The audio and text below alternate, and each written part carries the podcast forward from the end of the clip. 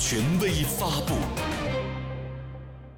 在雄壮的向祖国英雄致敬乐曲声中习近平为国家勋章和国家荣誉称号获得者一一颁授勋章奖章并同他们亲切握手表示祝贺。